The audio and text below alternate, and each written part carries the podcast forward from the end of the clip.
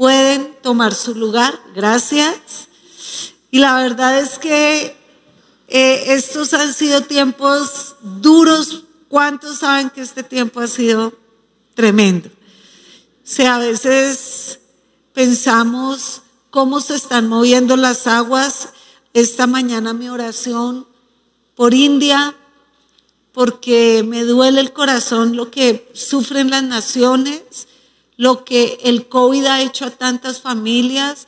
No solo es México, no solo me duele México, no solo me duele Colombia. Eh, siento que eh, hay un tiempo donde hay tanto dolor, hay tanto luto, hay tanta dificultad, donde la oración hoy es que el pueblo sea sensibilizado. La oración hoy es que la palabra de Dios traspase eh, la pantalla de su dispositivo, traspase su corazón y de tanto fruto. Y el tema que vamos a estar tratando hoy, agitada ansiedad versus descanso y paz. ¿Sabe? A veces cuando yo pienso en qué tan agitado está nuestro interior, se ve. Cuando pienso en la palabra agitación, es imposible que no piense como en una malteada muy agitada, esas que hacen así como una leche batida, un gran batido que lo baten tanto que queda espeso, queda diferente. Y a veces eh, estamos tan imposibilitados por esta carne y por esta naturaleza de encontrar reposo verdadero en Dios.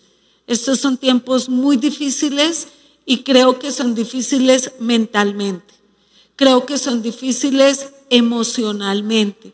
Creo que para muchos son difíciles materialmente. Son tiempos duros, pero cuando pasan tiempos difíciles, eh, a veces no somos los mejores para encontrar ni solución ni reposo. Al contrario, como que entramos en histeria colectiva. A veces siento que las marchas son solo eso, eh, histeria colectiva, cuando eh, tienen tanto por dentro que es como cuando uno agita una gaseosa y la destapa, se explota.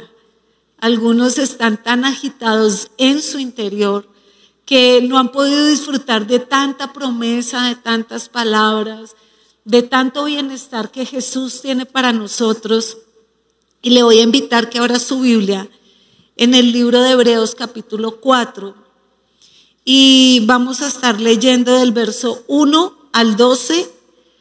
Dice pues la palabra, temamos pues, no sea que permaneciendo aún la promesa de entrar en su reposo, alguno de vosotros parezca no haberlo alcanzado, porque también a nosotros se nos ha anunciado la buena nueva como a ellos pero no les aprovechó el oír la palabra por no ir acompañada de fe en los que la oyeron.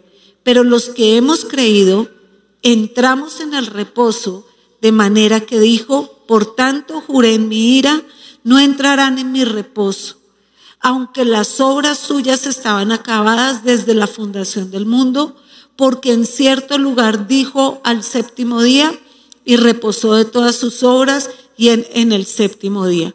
Por tanto, puesto que falta que algunos entren en él y aquellos a quienes primero se les anunció la buena nueva no entraron por causa de desobediencia, otra vez determina un día, hoy, diciendo, diciendo después de tanto tiempo, por medio de David, como se dijo, si oyeres hoy, no endurezcáis vuestros corazones. Porque si Josué les hubiera dado el reposo, no habría después otro día. Por tanto, queda un reposo para el pueblo de Dios, eh, para el pueblo de Dios, porque Él ha entrado en su reposo, también ha reposado de sus obras, como Dios de las suyas. Procuremos, pues, entrar en aquel reposo para que ninguno caiga en semejante ejemplo de desobediencia, porque la palabra de Dios es viva eficaz, más cortante que toda espada de doble filo, que penetra hasta partir el alma y el espíritu y las coyunturas y los tuétanos y discierne los pensamientos y las intenciones del corazón. Y no hay cosa creada que no sea manifiesta en su presencia. Antes bien, todas las cosas están desnudas y abiertas a los ojos de aquel a quien tenemos que dar cuentas. Amén y amén. ¿Sabe? Cuando yo leí esta palabra hace como dos semanas en mi devocional, yo la leía y la leía y la leía y le decía, yo necesito esa palabra para mi corazón. Siempre les he dicho y hoy me decía Mitch, eh, pastora, compártenos tu lonchera. Y es la verdad, no vengo con una charla preparada pensando en usted, sino en una que ha conmovido profundamente mi corazón y creo que es una profunda necesidad mía transmitida en esta mañana y compartida con todos ustedes. Yo creo que es muy fácil verse tranquilo y sentirse agitado. Eh, hay un dicho por ahí que dice que la procesión va por dentro. Y es verdad, por dentro van tantas luchas, tanta batalla en la mente, tanta batalla con los pensamientos. Y encontré esta definición de ansiedad que es tremenda. A veces nosotros pensamos que la ansiedad es para la gente que, uno ve ansiosa, se come las uñas, está estresadito, eh, eh, grita, es de mecha corta, ¿sí o no? ¿Se dice mecha corta? Claro, es de mecha corta, eh, va a explotar rápidamente, entonces uno dice, uy, está ansioso, tiene ansiedad, pero a veces hay gente que aparenta una calma que por dentro no la vive. Y ambas son ansiedad, ambas son nocivas, ambas son tremendamente tóxicas para nuestra vida y nuestra relación con Dios. Dice, la ansiedad es un delgado torrente y cuando yo pienso en un delgado hilo pienso como cuando se va el agua. Y uno empieza a ver, ay, se está yendo el agua, Dios mío, y empieza a salir como un hilito. Un hilito y, y después del hilito es una gotica. A eso se refiere con un delgado torrente de temor. La ansiedad nace de un goteo pequeño de temor a cualquier cosa, de temor a la vejez, de temor a la soledad, de temor a la muerte, de temor a la pobreza, de temor al futuro, de temor al temor, bueno, de mucho temor, ¿sí o no? Un torrente delgado que corre, ¿dónde corre el temor? En la mente. No corre en tus huesos, no es un escalofrío en el cuerpo, es un goteo en los pensamientos. Es un goteo en la profundidad de nuestra mente. Y sabe, el enemigo sabe atacar porque él es experto en atacar la mente del hombre. Cuando la palabra de Dios dice que tomemos el escudo de la fe con el cual podemos apagar los dardos de fuego del maligno, eh, el escudo eh, eh, es para ponerlo bien, bien fuerte, que no vaya a tocar ni la cabeza ni el corazón. Entonces usted tiene un yelmo, tiene una coraza, tiene un cinturón, la espada, las sandalias, pero el escudo de la fe es muy importante porque va a proteger la mente. Y el enemigo tiene una manera muy incisiva de fastidiar a las personas y es con preguntas recurrentes. Eh, la pregunta recurrente es algo que cuando usted está solo, pum, piensa. Pan se le viene a la mente.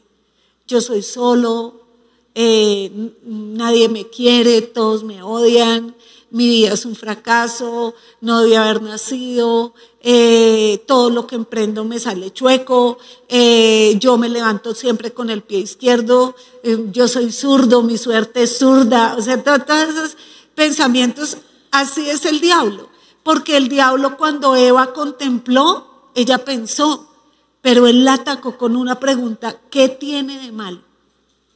¿Qué tiene de malo? ¿Por qué Dios no me deja comer? Y esas son las maneras que cuando un hilo de temor, de duda, se empieza en la mente, cuando tú le abres la puerta aceptando el pensamiento, se estimula y se abre un canal por el cual drenan todos los demás pensamientos. Y sabe, la ansiedad tiene esto que nubla el entendimiento. Alguna vez yo recuerdo estar en Bogotá, estaba de hecho con los pastores Alfredo y Zulima abajo del edificio.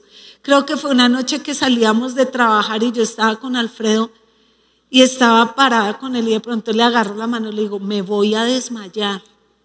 Me dice, tranquila. Y le digo, no, se me sale el corazón. Y de un momento a otro yo veía negro, yo eh, eh, me pudo el susto que me dio, me pudo y sentía que se me palpitaban las amígdalas. Y eso me ocurrió como tres veces y él me decía, no tienes nada, cálmate, toma agua, siéntate, respira ya se te va a pasar, pum, se me pasó. Y de pronto fui al doctor y el doctor me dijo, tienes síndrome de ansiedad. Y yo dije, reprendo a Satanás, síndrome de ansiedad. Claro que no, diablo mentiroso. Pero eso es síndrome de ansiedad. Y es real. Y yo lo viví. Y tiene este efecto que tú tienes una sensación, no sé si les ha pasado, ojalá a ninguno le vaya a pasar nunca, Dios no lo permita. Yo no sufro ya de eso porque le voy a compartir el remedio, pero yo no sabía que eso era así y es que cuando viene esa sensación usted no ve nada, no piensa nada. Y cuando un temor invade la mente, domina la vida. Y la ansiedad, estamos en medio de una generación marcada por todos los ingredientes de una sociedad dominada por la agitación emocional agitados, incapaces de encontrar alivio, descanso, reposo, inquieta. No, no conocemos la palabra quietud, pero no hablo de quietud física, sino de quietud emocional. Y me tomé la tarea de entrar al INEGI, que es como donde están todas las estadísticas acá en México, y habla que de acuerdo con los estudios, se encuentra México en los primeros lugares junto con China y Estados Unidos con el mayor número de personas estresadas en el mundo. Y yo me preguntaba, ¿por qué? Y yo decía, bueno, en China la represión del Evangelio es tremenda, en Estados Unidos es el país de la comodidad y aquí es el país como una combinación de todos los países del mundo, ¿no? Aquí hay de todo un poquito. Aquí hay de todo un poquito, un poquito de Europa, un poquito de Estados Unidos, un poquito de Asia y un poquito de México. Hay un poquito de todo. Y yo pensaba, Dios mío, entre los países más estresados del mundo, pero de los que más aparentamos una felicidad que no es real. Porque usted viene a México y todo el mundo cree que México es colores, es fiesta, es alegría, pero es fácil eh, eh, mostrar algo que no está encarnado. Eh, México tiene un alto índice de suicidio entre los menores de 15 años para abajo y entre los 15 y los 20 también ha aumentado altísimo. En la Universidad de Anáhuac acaba de decir que, y sacó un artículo que se llama La otra pandemia, y la otra pandemia está hablando de el suicidio, el nivel de suicidio que hay en México, de la gente cómo se hace daño a sí mismo y termina en el suicidio.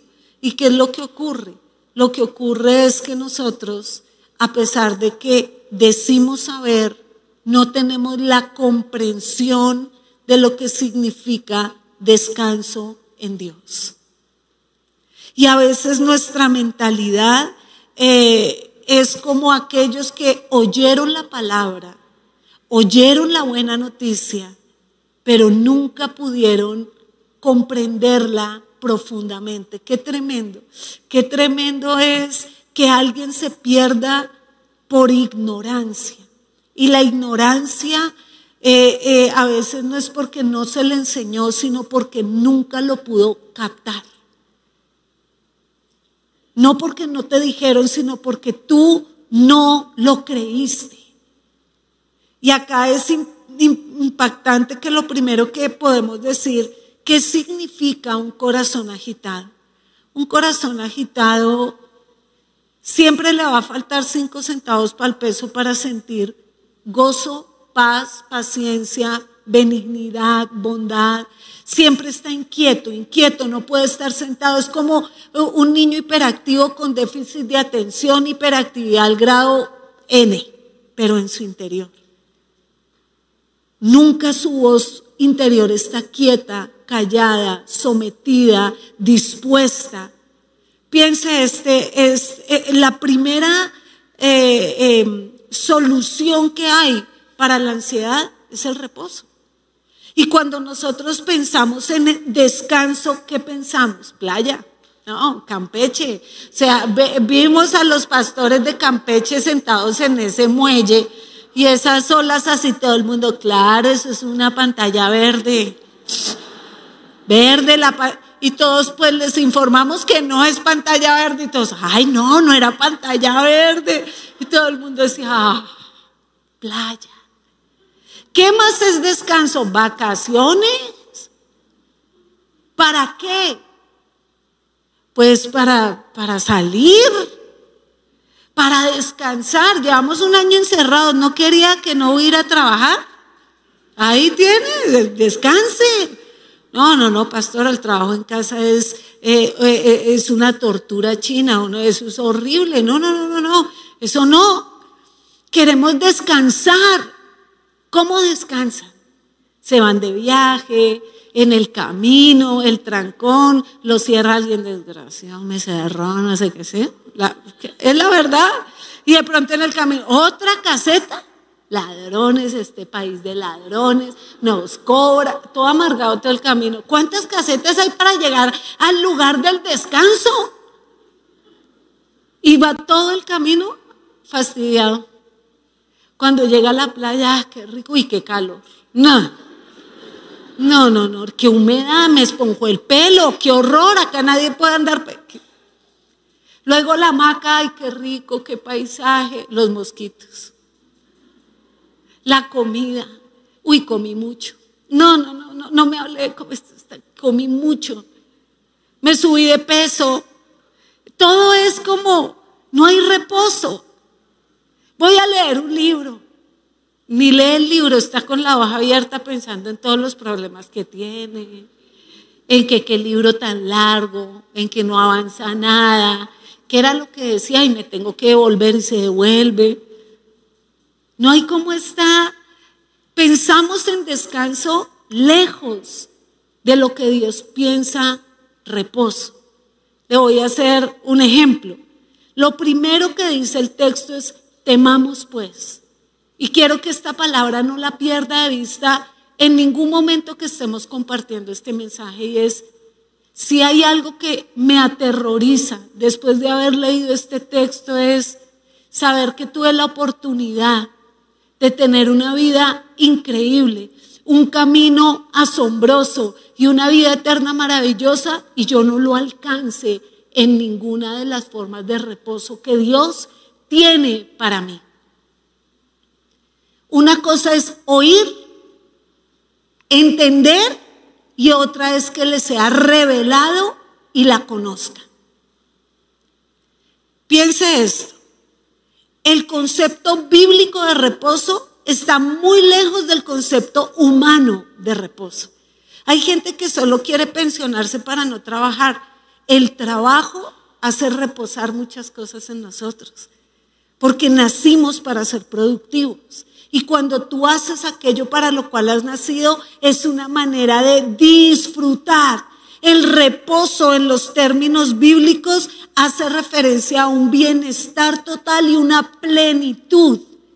Pero no habla de lo que el mundo llama bienestar, ni lo que el mundo llama plenitud. Porque ni los ricos que tienen tanto bienestar, tienen reposo en su agitada alma. La misma Biblia dice que al rico su riqueza no lo deja dormir. Y sabe que el sueño es un gran termómetro para saber la condición de nuestro corazón. Me encanta como el salmista eh, dice eh, el verso aquí en el Salmo 4, que dice, en paz me acostaré y asimismo dormiré que es con el que yo apuesto a Cami todos los días. Cami, vamos a orar. Sí, ma, en paz me acostaré, así mismo dormiré, porque solo tú, Jehová, me haces vivir confiado. Gracias por mi mamá, ya me la sé de memoria, ¿cierto? Eh, eh, ella lo, pero si usted piensa, ¿quién lo dijo? ¿Cuándo lo dijo? ¿Y cómo lo dijo? Usted pensaría que esos primeros capítulos o esos salmos que escribió el rey David matutino de confianza y el vespertino. Esos dos salmos del rey David fueron en un momento terrible. En el momento donde su hijo Absalón quería matar al rey David. Usted es como el rey David que encuentra reposo y bienestar. Yo no puedo creer que en una cueva, en medio de una, eh, un golpe de Estado que había tenido el rey David por parte de Absalón, el dolor de padre, eh, el dolor de rey, la humillación que le estaba pasando. ¿Quién quiere ser humillado públicamente como fue humillado el rey David? La gente, el pueblo, el humano, nosotros los seres humanos, si a algo le tenemos terror, esa es la humillación delante de otro mortal como nosotros.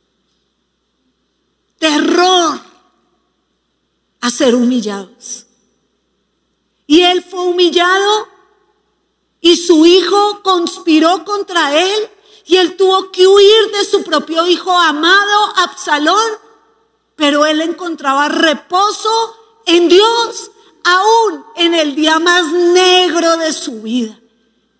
Algo que yo aprendí, y lo aprendí en la entrevista que le hacíamos a los pastores Lau y Sara Guerra, es que cuando la Biblia hace referencia de David como un hombre conforme al corazón de Dios, era porque era un hombre buscador de Dios en todo momento.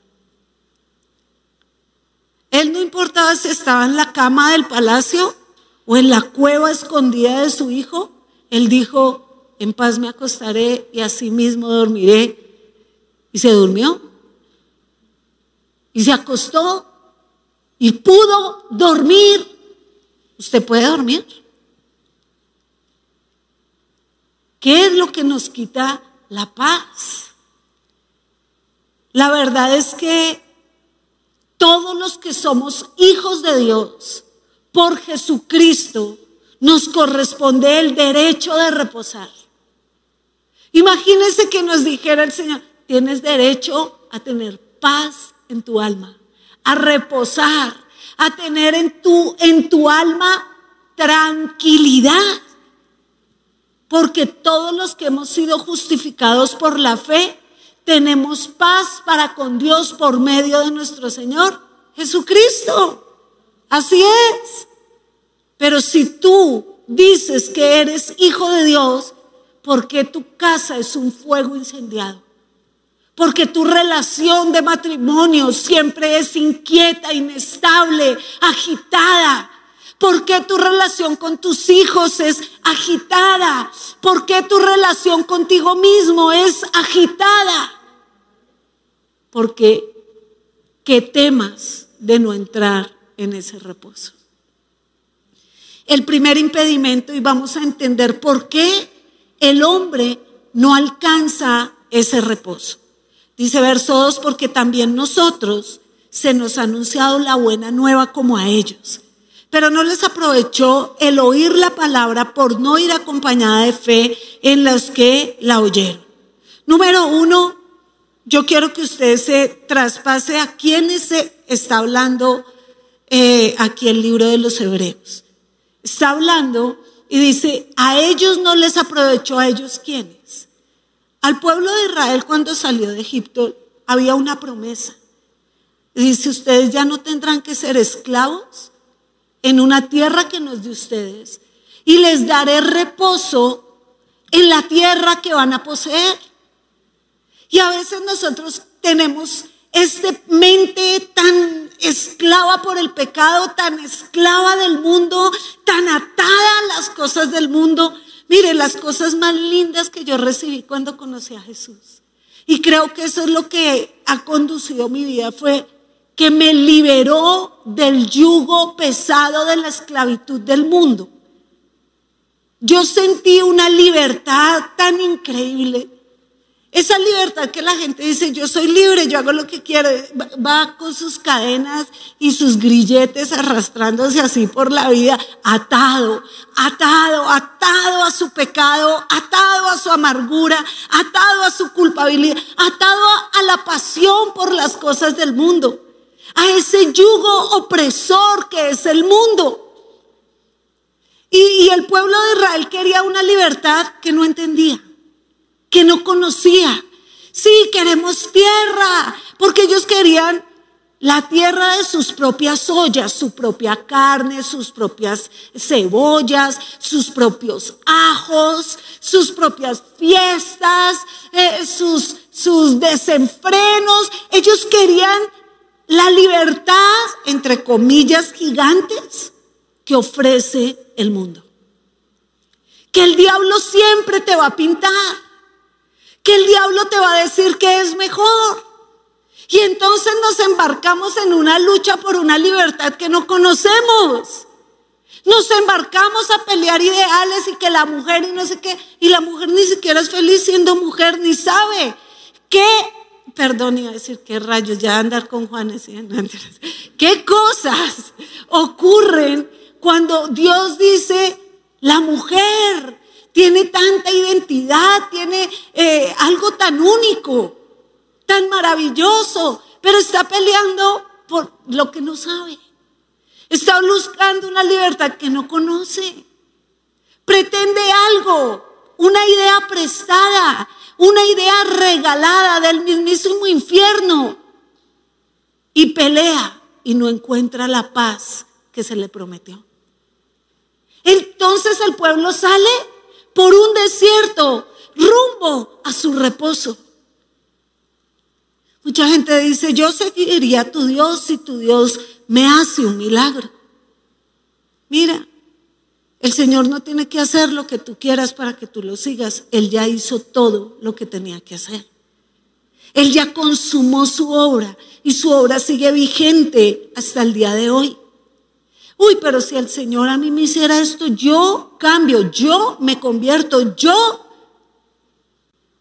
No, Muchos quieren que Dios haga lo que solo nosotros podemos hacer. Caminar hacia esa libertad. Él no te va a llevar cargado. Señor, ayúdame a cambiar. Decide hacerlo. No es mágico. Es una revelación. Ellos salieron, pero el único que entendía hacia dónde iba era Moisés porque era el único que podía hablar con Dios, entender el plan de Dios, relacionarse con Dios. Y él venía y les decía, Dios dice que esto, es esto, y, uh, y cruzaron y vieron milagros, pero nunca vieron la libertad que se les prometió, porque nunca la oyeron. ¿Cuántos llevan años en la iglesia oyendo predicación tras predicación tras predicación, diciendo, yo sé. Y yo te digo, no sabes nada. No tienes ni idea. Yo sé qué. ¿Qué sabes? De oídas has oído. Hay algo tremendo en poder escuchar. Cuando alguien Usted ha oído eso de que esto es la punta de la conforme a lo que cree que está guardado. Lo único que vamos a poder ver son sus palabras y su obediencia. Pero las palabras y la obediencia son fruto de lo que está arraigado como una creencia en el corazón. Por eso las palabras de este pueblo esclavo y el comportamiento de este pueblo esclavo siempre fue contrario a la verdad que se le predicó. Y la oía, y la oía y la oía y Moisés se los decía. Y veían una nube y veían una columna de fuego y se abrió el mar y llovió alimento. No es por un milagro que un corazón cambia. Hoy podríamos hacer día de milagros, ver sanidades y los mismos sanados, después decir, no quiero volver allá, para que eso no es puro cuento, ya tengo mis piernas, ahora sí hago lo que yo quiero. Porque lo que imposibilita la liberación en nuestra alma, en nuestra mente, en nuestro espíritu, es la incapacidad que tenemos de oír oyendo. Dice, porque no oyeron con fe la buena noticia. Y es que hay algo en oír. Usted sabe que un niño que no puede hablar es porque no oye, no porque no tenga lengua. Algo en su audición está mal. El cerebro para hablar necesita oír, crear conexiones y hablar. Cuando una persona oye y cree, es tan poderoso, tan sobrenatural. Entre millones de personas solo Moisés oía y creía.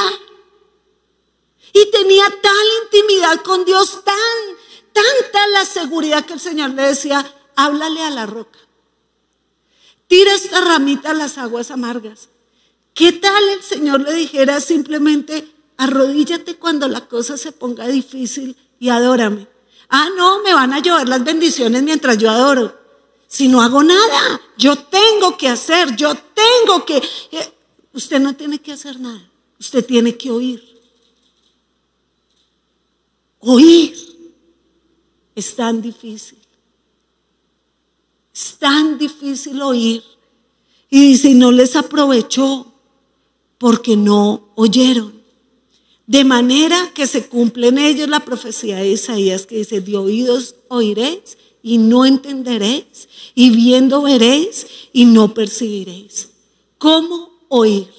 Número uno, arrepiéntase. ¿Qué es lo que impide que nosotros podamos descansar, oír?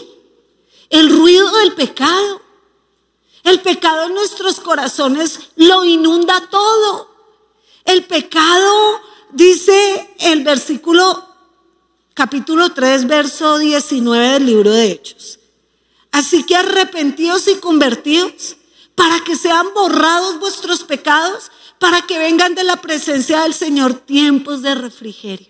Y la palabra refrigerio a mí me encanta porque es un tiempo delicioso, un tiempo, a veces pienso que eso se la de la Biblia, son tiempos de un silencio precioso, de una pausa para pensar, de una pausa. Cuando yo veo lo que ocurre en la pandemia me da tanto temor de Dios. En la pandemia todo el mundo quiere hablar, aunque Dios nos puso un tapabocas. Y me gusta más tapabocas que cubrebocas porque es para taparnos la boca. Y aún así queremos hablar y hablar y hablar. Y, nos manda como, eh, dice Pipe, que la pandemia fue como, bueno, todo el mundo a su cuarto a pensar lo que, lo que ha hecho. Pero nadie quiere pensar. Pensar es difícil porque el pecado no nos deja pensar. El pecado, la carne nunca dirá basta. Por eso dice que la ansiedad es una gotica que cae, pero cuando tú en la mente le abres la puerta es un canal gigante que controla toda la manera de pensar. No se trata de que usted no quiere cambiar, porque todos los que yo conozco quieren cambiar. Pastora, yo quiero, pues yo también quiero. Yo quiero medir dos metros. Yo quiero, yo quiero, todo quiero. ¿Usted quiere? Pues yo también quiero. La cuestión no es querer, es entender está aquí. Es que le sea revelado. Y el pecado lo nubla todo. Y me encanta como dice el libro de Hechos, arrepentidos y convertidos. La primera cosa que ocurre cuando alguien oye es que se convierte. Y la palabra conversión es tremenda porque es como transformación es metamorfosis, es dejaste de ser esto y te convertiste en aquello. Dejaste de ser un esclavo y te convertiste en un hijo. Dejaste de ser un habitante por la eternidad del infierno y vas a ser un habitante permanente del reino de los cielos. Entonces, ¿qué impide que yo oiga mi pecado? Y el pecado tiene voz, la voz de la condenación, la voz de la culpabilidad, la voz de la justificación, porque el pecado nubla la obra de la cruz. Entonces tú, con tus malas actitudes, siempre te justificas. No puedes oír. El camino siempre nos invita. Alguien que oye se despierta y hay muchos somnolientos en la fe. Por eso nunca entrarán en el reposo. El que oye cree y al que cree todo le es posible. Y lo más lindo de creer no es decir, yo creo que ese carro será mío. Si usted cree que ese carro es suyo, ahorre y trabaje. La fe Dios no nos la dio para cosas de este mundo. La fe es el arma poderosa del Espíritu y de la palabra en nosotros. La fe es tan poderosa que el diablo solo quiere que nosotros pensemos en pensamiento positivo, en el positivismo del siglo XXI, en neurociencia, en charlatanería de este mundo. Porque eso podrán decirme de todo en internet, que digan lo que quieran. Pero la sabiduría de este mundo es nada comparada a la sabiduría de Dios. Dios no nos dio una inteligencia para hacer de eso un Dios. Nos dio esta fe para que cuando venga lo imposible tengamos la fuerza suficiente de ir al lugar de reposo. Necesitas oír, necesitas creer, necesitas decidir. Porque es una invitación. Siempre el reposo es una invitación de Dios para nosotros. Venid a mí, dijo Jesús. Venid a mí todos los que estáis trabajados y cargados. Y ese venid implica tomar una decisión. Yo estoy trabajada, yo estoy cargada, yo tengo ansiedad en mi corazón, hay una turbulencia, un enojo, una ira. Voy a ir donde nadie me va a poder ayudar. No hay psicólogo, aunque creo en la psicología, creo en las ayudas de los doctores. Creo que todos, toda la ciencia Dios la usa para bendecirnos. Pero nadie como el varón de dolores, experimentado en quebranto, Jesús. Nadie como Él. Nadie como la palabra. Entonces, entrar es una decisión. Y para poder entrar usted tiene que considerar. Dice el libro de Jeremías, paraos en los caminos y preguntad por las sendas antiguas. En esta pandemia todo el mundo quiere salir a enloquecerse peor de lo loco que era el mundo. Iglesia, detente. Para. No. Si el Señor nos llama a las primeras obras, nos llama a la sencillez, no a la extravagancia. Nos llama a, la humildad. Nos llama al arrepentimiento, al perdón, a la mansedumbre. Hoy ven, porque hay reposo. El Señor el reposo está disponible desde el mismo día de la fundación del mundo, cuando el Señor dijo, y al séptimo día reposó de toda su obra. Y en el momento en que el Señor reposa de su obra, el reposo está abierto para el que quiera. Y bien dice en el verso 7, otra vez un día, hoy, diciendo, después de tanto tiempo, como dijo, si oyeres, no endurezcas vuestro corazón. El verdadero reposo en Dios es ir a la cruz del Calvario. Es quitar el yugo del mundo. Es cortar el ruido que el mundo hace a nuestro corazón. Y cuando dice, procuremos entrar en aquel reposo para que ninguno caiga en semejante ejemplo de desobediencia, ¿sabe? Nadie va a pelear esta vida por usted. Nadie va a caminar la carrera de la vida por usted.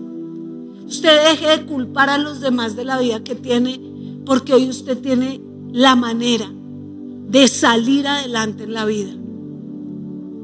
Venid a mí, Hay tristeza porque perdió un ser querido.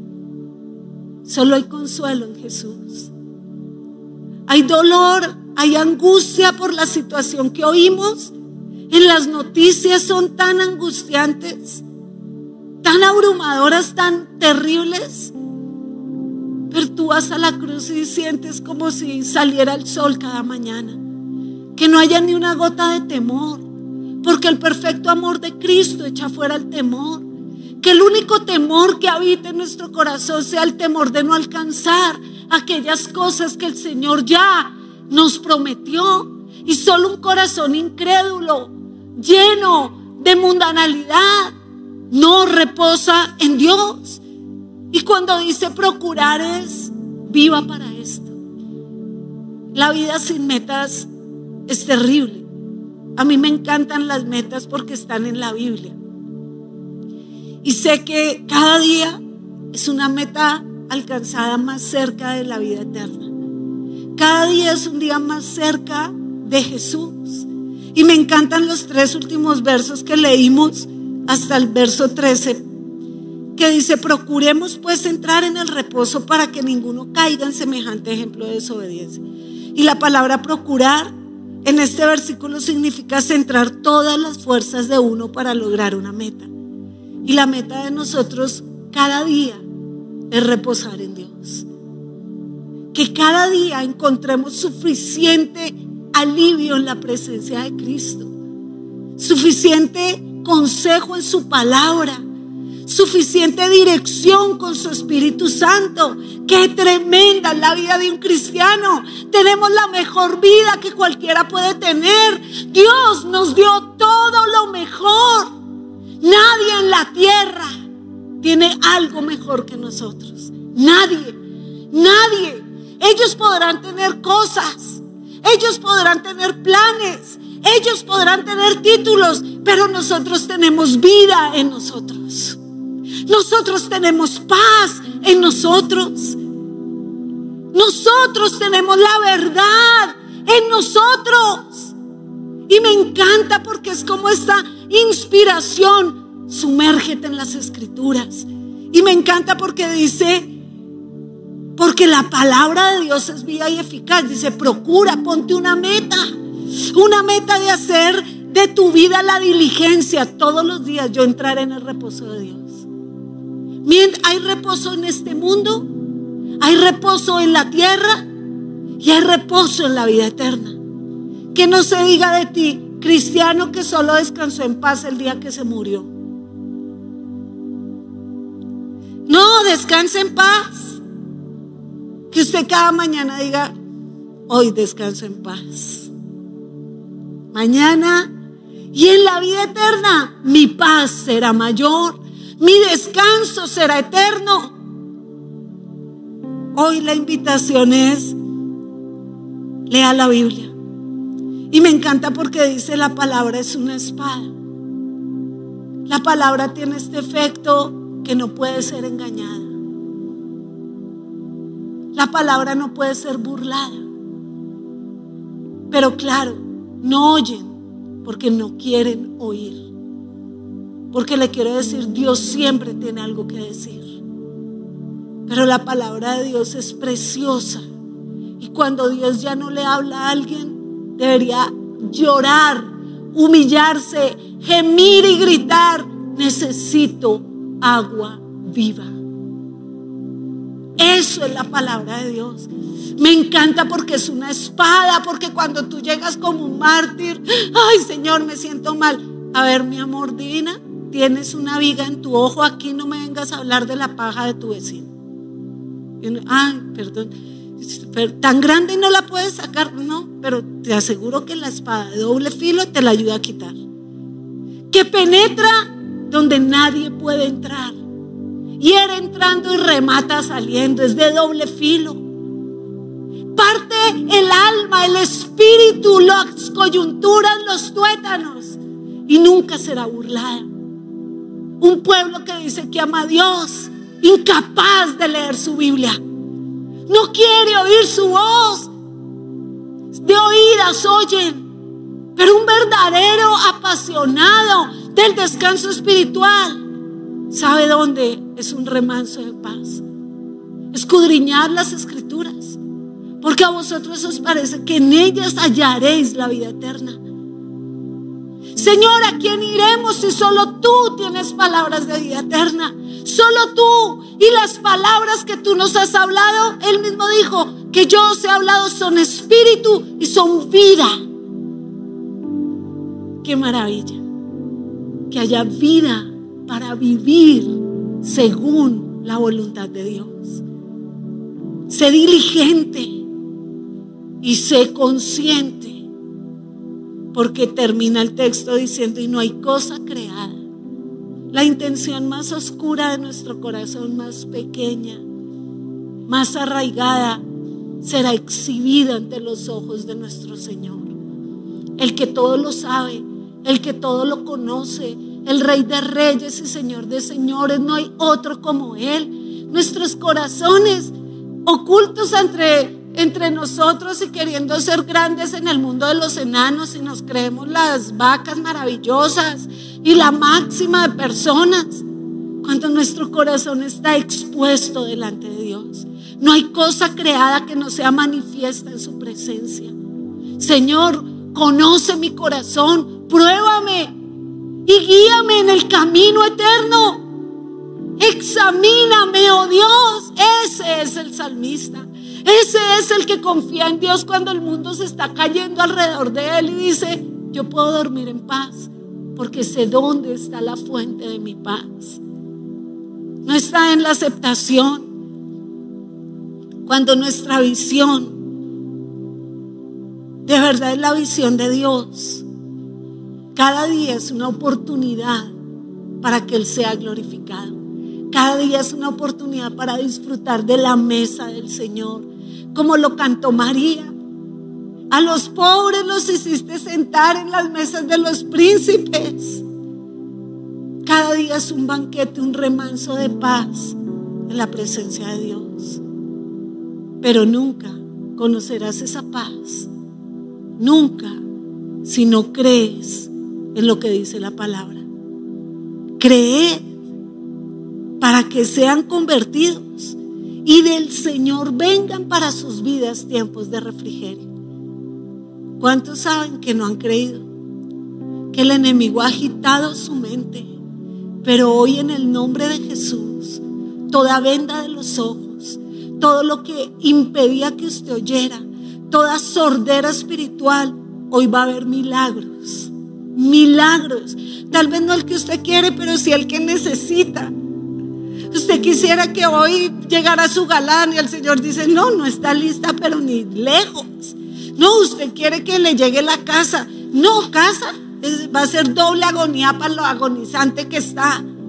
¿Cuántos necesitan paz?